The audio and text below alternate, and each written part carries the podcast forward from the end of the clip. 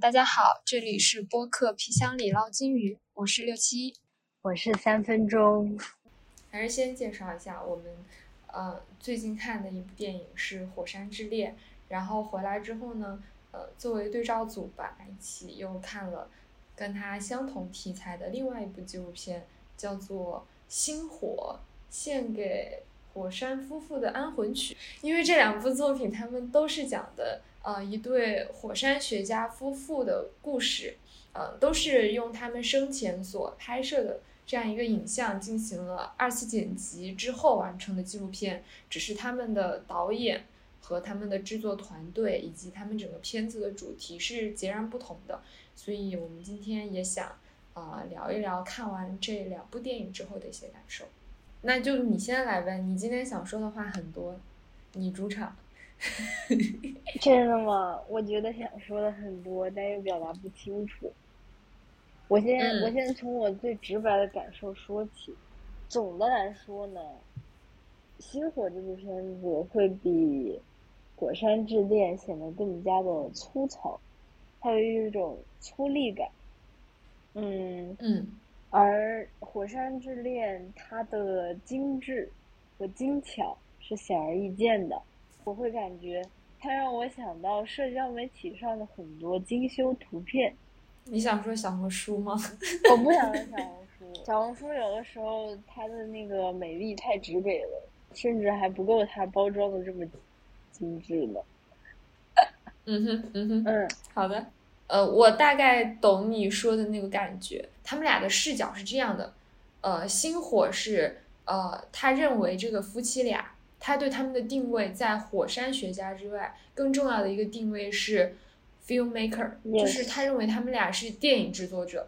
所以你在看到他其实，尤其是那些长时间放他们自己拍的那个影像的地方，我觉得他是试图在还原一种第一人称，就是他说他们俩不是只是拍了，然后没有剪。嗯。然后他，我感觉就是他想在帮他们剪辑。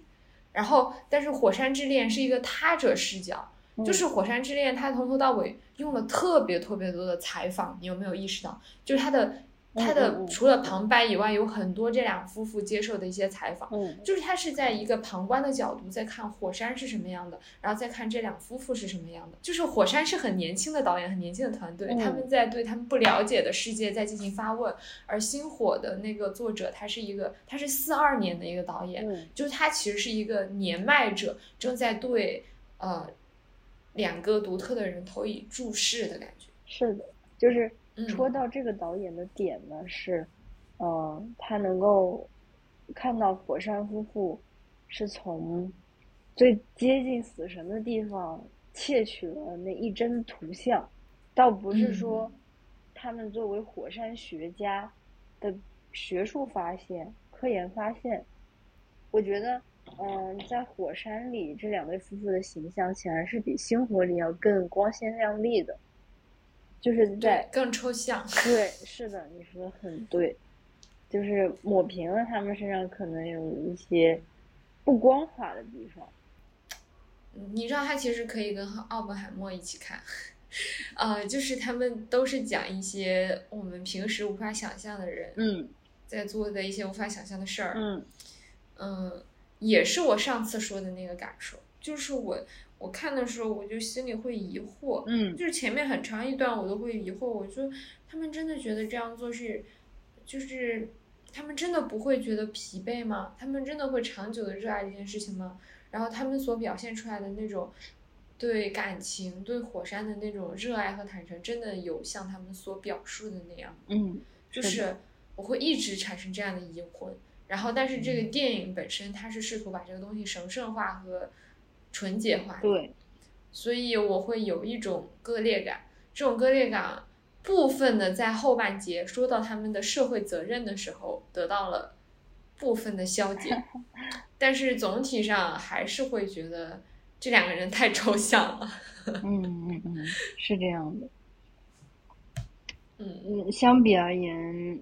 星火就要保留了很多这样的东西，嗯，对的，比如说这个丈夫在云仙火山要喷发的前一天吧，他就在采访的时候跟记者说他不怕死，就是哪怕明天火山要要了他的命，也不会怎么怎么样。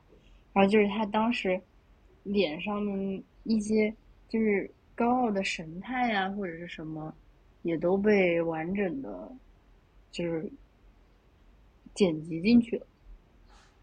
嗯嗯，你好像说到了一个点，嗯，就是火山里面他们的采访也好，什么也好，都是以旁白的形式出现。那么我们的观众只能能大部分啊，就是能解读的是他们的这个观点，嗯，表达的东西是的。然后，但是如果说你看着他的脸，看着他的脸说话，或者你知道他这句话是在什么样的情景，在什么样的语境下说出来的时候，你你的解读可能是完全不一样的。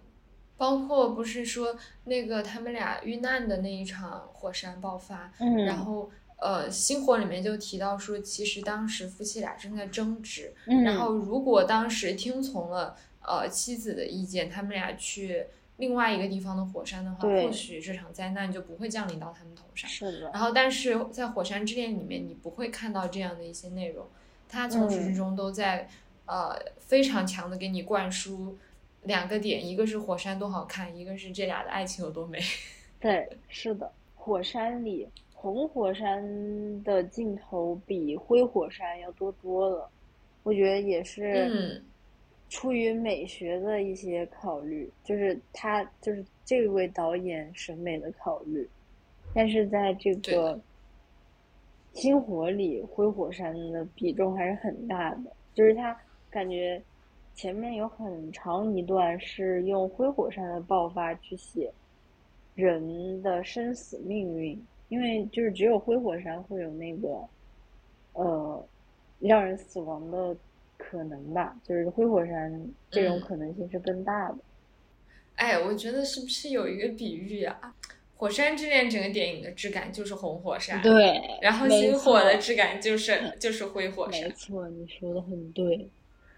就是在火山跟星火的对比下，会让我觉得，嗯，前者的艺术手法是不是消解了一些严肃性？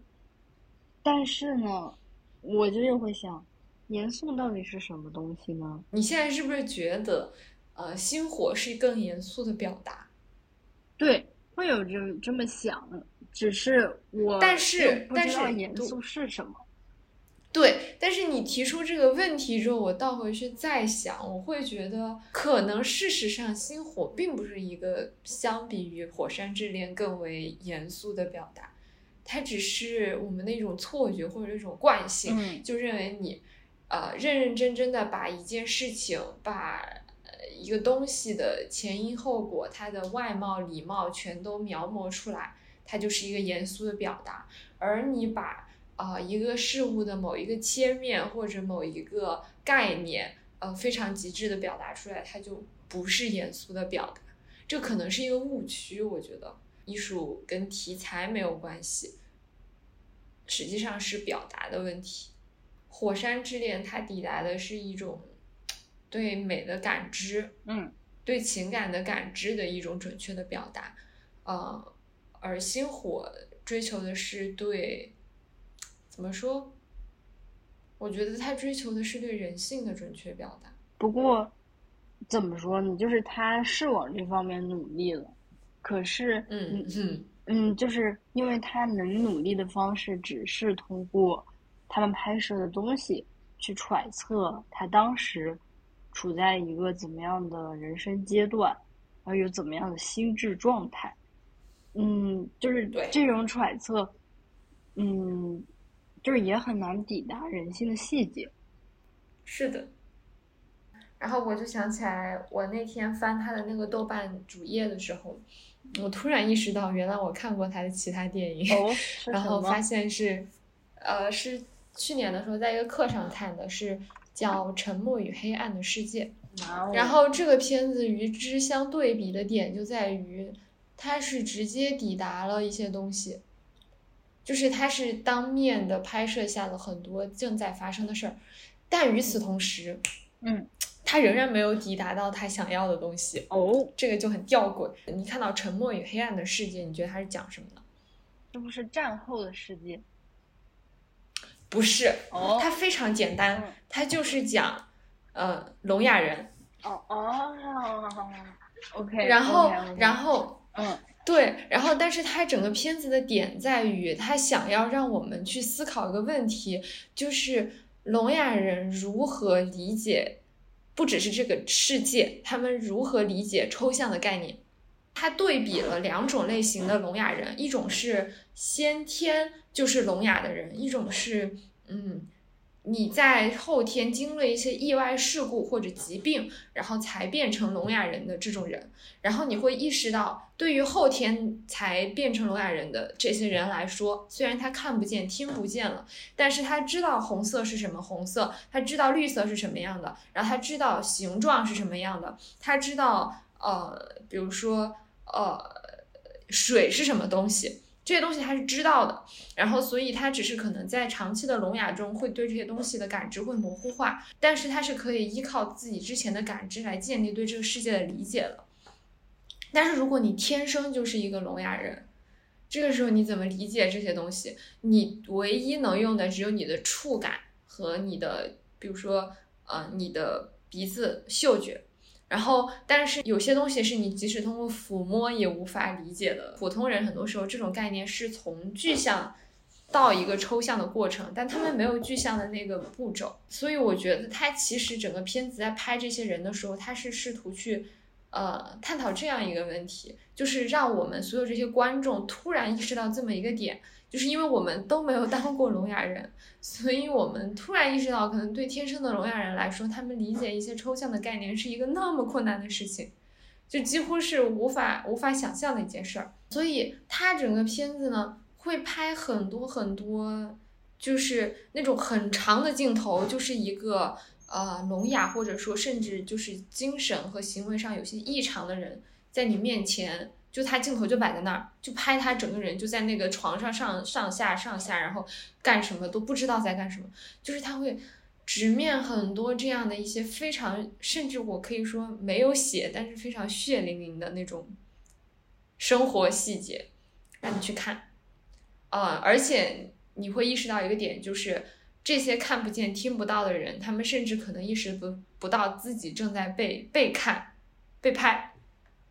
嗯。嗯，所以是他很有冲击的一个地方。然后他最有意思的是什么呢？就是他在试图解答这个问题的时候呢，他就建立了两个对照组，一个是一个非常积极的女主人公。这个女主人公呢，呃，她就嗯，她试图通过她的触摸去抵达她身边的所有人，就是她会全世界各地的去飞，然后去找那些天生的聋哑人，然后。他的一个标准的经典动作是会跟他握手，就是把他的手放在自己的手里，然后这个时候我们好像就投入了一个群体，我们彼此得到了确认。这个女的代表了一种选择，就是她投入群体，她主动的通过她的触摸去接触这个世界。然后，但是另外一个对照组是结尾的那个画面，真的非常震撼。就是呃，另外一个男性的一个聋哑人，然后也是天生聋哑人嘛，试图跟这个男的聋哑人沟通的这个人，因为发现跟他沟通未果，嗯，所以就开始转而跟他的照料者对话。就他们在一个花园里，然后呃，这两个人就慢慢的就走走开了，就他们俩边聊边走开了。然后这个男性的聋哑人他就向前走了几步。然后最后，他就摸到了一棵树，然后他就用他的手上上下下的把这个树很认真的摸了一遍，就是以我以我的解读，就感觉是，嗯，可能他觉得他无法理解和感知人，也无法理解一些抽象的东西，然后最终他选择的是背对人群，然后去触摸一些他能够实感的东西。是，而且仿佛树才是像他一样的同类。对的，对的。就其实最后他也没有给到一个答案，就是说，嗯，类似于说，就他会让你觉得特别悲观，就是有一个那么积极主动的行动者，就是那个女性，她自己甚至都是聋哑人，她试图去。就是他已经为此做出了很多的努力，希望帮助大家去融入这个社会，希望帮助大家去感知一些他们无法感知的东西。嗯，但是最后你会发现，还是有人会选择投入孤独当中。哎，我想起来，想起来前两天看那个，看那个呃呃，就是 X G 那个女团，然后他们他们的那个歌，他们做了一个，呃，我记得是 Girl Gang 那首歌吧，就是那首歌里面中间有一段编舞，然后那段编舞是用手语手语做的，然后然后做完了之后，但是他们并没有停留于此。就是就是他们并不是我就用这样一个噱头，而是他们后来真的拍了一个短视频，一个 short，就是这个片子是专门拍给呃聋哑人的可视化音乐，就是他从头到尾会就是呃用他们的手语来表达歌词的意思，然后与此同时通过画面的一些震动呀或者是什么东西来模拟这个音乐的鼓点。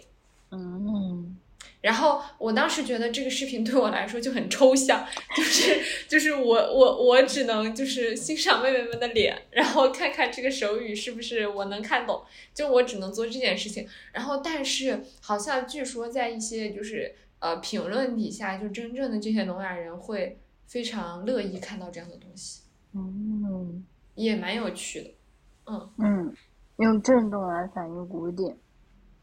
就类似于我们平时看到的一些特效、抖音特效啊之类的东西，你会觉得它很多余，但是在这个片子里面你不会觉得，因为它是这些人感知到这首歌曲节奏的一个方式。嗯，可能他们理解的韵律是完全不同的一种东西，他们理解的可能是一种潮起潮落一样的 flow。赫尔佐格的简介里面说的一个点是，他的作品大多以狂热孤独的狂想者为主人公。强调人 人力与天意的对抗，很多作品有预言性质。哎，我觉得好像大概能理解他感兴趣的人是什么样的。对，是的，对同样的事情、同样的人，大家感兴趣的点都是不一样。是的，非常的不一样。嗯，好吧，那我们今天就到这里结束我们的通话。好的，嗯，好，拜拜。